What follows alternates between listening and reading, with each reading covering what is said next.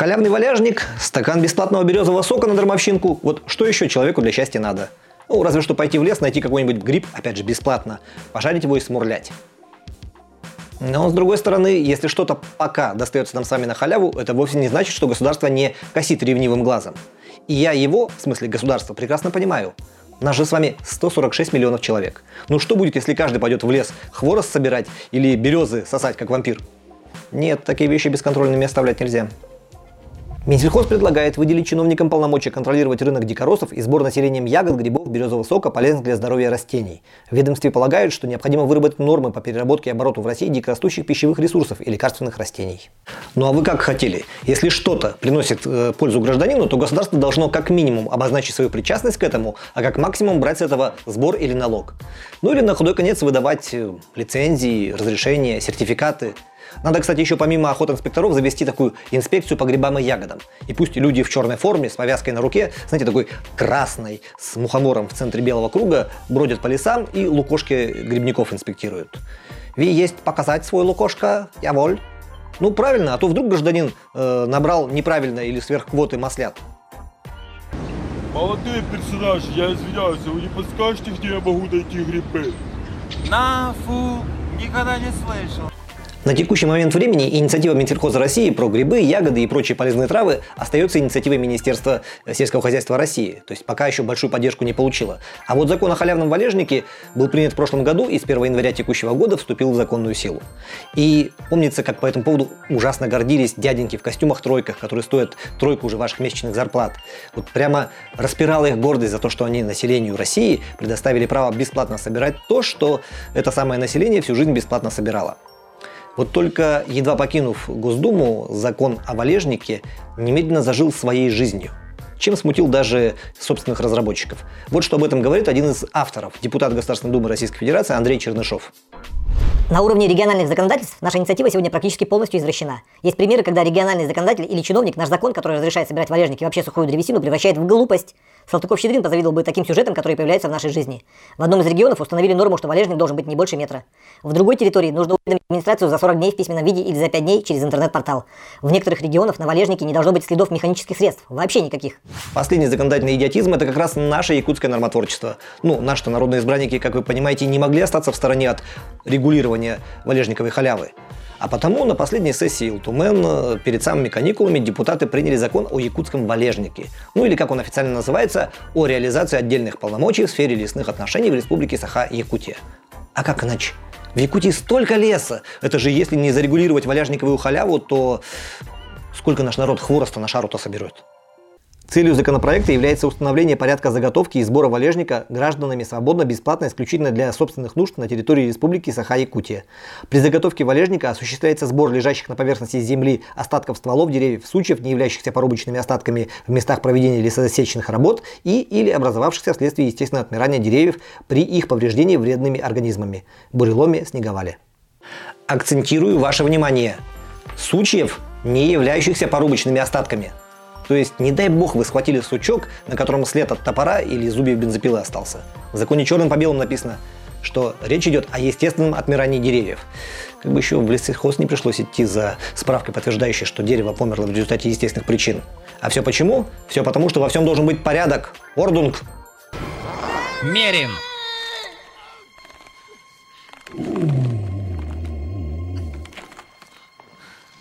Но отложим в сторону валежник и вернемся к инициативе Министерства сельского хозяйства России по регулированию сбора ягод, грибов и прочей дикорастущей халявы. При всей нелепости этой идеи небольшое рациональное зерно все же здесь есть. Дело в том, что любительский поход за ягодами и промысловый сбор – это две большие разницы. А то ведь у нас в Якутии уже перегибы на местах случаются. Помните историю месячной давности, когда глава одного из лусов, Амгинского, так раздухарился от призывов главы Якутии Айсена Николаева увеличивать сбор дикоросов, что принудил все действующие на территории его района предприятия и организации гонять трудовые коллективы на сбор дикого лука, ягод и трав с последующей сдачей их э, в специальные сельскохозяйственные кооперативы. И вот пока по 10 тысяч э, рублей на коллектив не наберут лесных даров, э, велено было не успокаиваться. А все потому, что очень хотелось галочку заработать перед Министерством сельского хозяйства Якутии, ну и, соответственно, перед главой Якутии Айсеном Николаевым. Вон Ион Семенович Кононов, главный по сельскому хозяйству в Амге, прямым текстом признается. В прошлом году мы не смогли выполнить доведенный республиканским Минсельхозом план по сбору дикоросов, а все из-за того, что население собирает ягоды и продает их самостоятельно. Поэтому провели совещание и решили мобилизовать трудовые коллективы, чтобы все делалось организованно. Мы, конечно, не вправе обязывать федеральные учреждения, поэтому с полицейских и представителей других подобных структур ничего требовать не будем. С таким добровольно-принудительным энтузиазмом да без государственного регулирования можно лет за пять всю тайгу Якутии от грибов до ягод вычесать. Вон уже и Кирилл Бычков, зампред правительства Якутии, э, в свободное от поиска инвестиций время требует признать иван-чай э, экспортным товаром. Ну, чтобы заваливать им рынки Китая и Японии. Ну, не одними же огурцами экономику Якутии до сельское хозяйство ее поднимать. Опять же, глядишь, со сбором ягод и грибов дело пойдет лучше, чем с э, выращиванием КРС, крупного рогатого скота.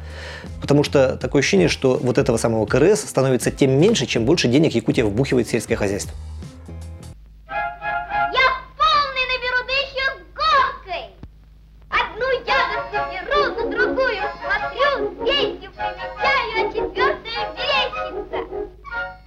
Вообще в нашей стране желательно не оставлять без присмотра ничего из того, чем человек желал бы заниматься самостоятельно. Вот, например, озаботился гражданин своим здоровьем. Ну, там, пошел в спортзал, в фитнес-клуб, начал бегать по утрам, приседания делать. Думаете, это происходит потому, что он сам так захотел? Нет. Это он, может быть, сам так думает, а на самом деле все происходит потому, что так сказал Путин. Вот Владимир Викторович, не Владимирович, Викторович, наш Владимир Солодов, не даст соврать.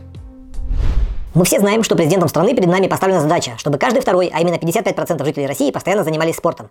И мы видим, что такие мероприятия, как спортивные игры в Амге, реально позволяют нам вовлечь людей в спорт и показать пример красоты, техничности, упорства, а также показать пример того, как успехи в спорте приводят к успехам в жизни. Путин и в самом деле так говорил. Поставлена задача к 2024 году вовлечь в регулярные занятия спортом более половины населения России. Правда, в общем контексте там шла речь все-таки не о спорте высоких достижений, к каковому по сути относятся спортивные игры в Анге, а о массовой физической культуре, которой должно быть охвачено как можно больше людей. И этой физической культурой неплохо бы действительно заниматься. Но ведь здесь халявы, даже регулируемой государством, остро не хватает. При стоимости абонемента в фитнес-зал или спортзал от 3,5 до 5 тысяч рублей в месяц в отдельно взятом городе Якутске многим проще махнуть рукой на свое здоровье, чем так напрягать семейный бюджет. И заодно махнуть рукой на планы путинские в 55%. И если летом еще можно порысить трусой возле своего дома или по набережной, то в минус 40 у нас бегают только члены э, клуба зимнего бега «Дюлур». Вы из какого общества, ребят? Трудовые резервы. А что Динамо бежит? Все бегут. Вообще, если есть где что порегулировать, то государственный человек не может и не должен себе в этом отказывать. Потому что он обязан важно стоять по правую руку любого, даже случайного успеха и мудро указывать. Чтобы все видели, кому обязаны этим самым успехом. Взять якутское кино. Самобытный продукт, дивно разросшийся на северной почве, как какой-то дикорос. Окупаемые бюджеты фильмов, успех на фестивалях, любовь зрителей. Вот что должен чиновник, увидев такое произрастание бодрое? Правильно, немедленно начать указывать, какое именно кино нам нужно. Вот министр культуры Якутии Юрий Куприянов уже приступил к процессу со ссылкой на вышестоящее начальство. Глава Якутии Айсен Николаев выделил три приоритетных направления. Экранизация произведений якутских классиков, фестивальное кино и детское анимационное кино. Совершенно новое направление для нашей республики. В вопросе фестивального кино успехи есть. Республика сегодня в этом деле, что называется, в тренде. Нет, я безусловно понимаю, что хозяин – барин. И выделяя по 80 миллионов рублей на поддержку якутского кино, а именно столько будет выделяться до 2024 года каждый год, правительство республики, глава республики, в принципе, вправе требовать каких-то конкретных кинопродуктов. Но, но, кино, если это, конечно, не пропагандистская подделка, есть продукт свободного творчества. А свобода испаряется там, где дяденька с деньгами начинает загонять творчество в рамки – или экранизация классиков, или денег не получишь. Или кино под фестиваль, или бабла не будет. А главным приоритетом должны быть качественные сценарии, живые идеи, авторские находки, наработки. Вот это надо поддерживать, а не рамки устанавливать. А то ведь можно пойти по примеру главы Амгинского района. Просто выгонять коллективы на съемку, чтобы не меньше 10 фильмов в год было. И все либо по классикам, либо под фестиваль.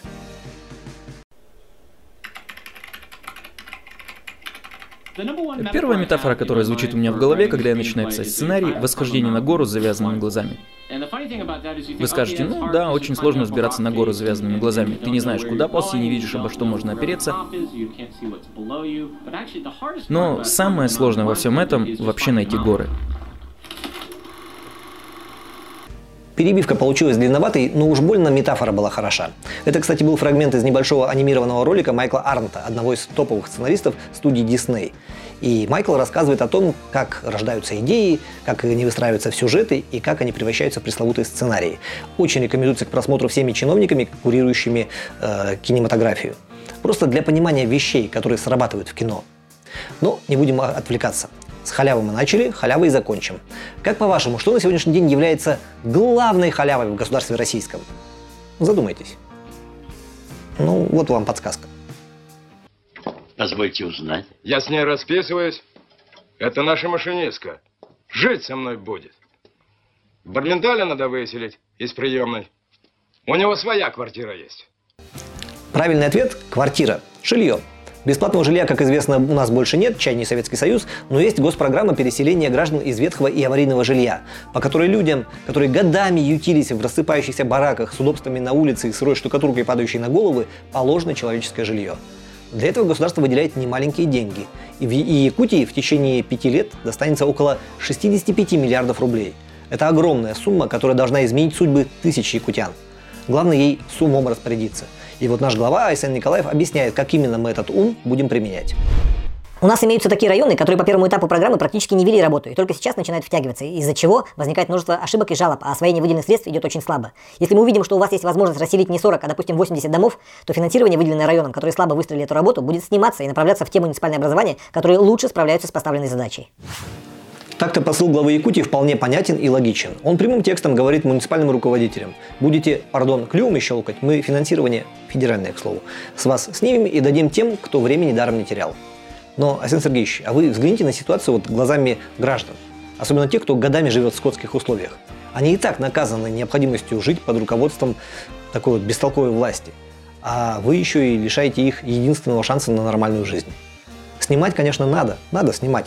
Но не финансирование, а конкретных людей, которые провалили работу. Благо, рычаги для этого у вас есть. Товарищ, товарищ, такая неприятность.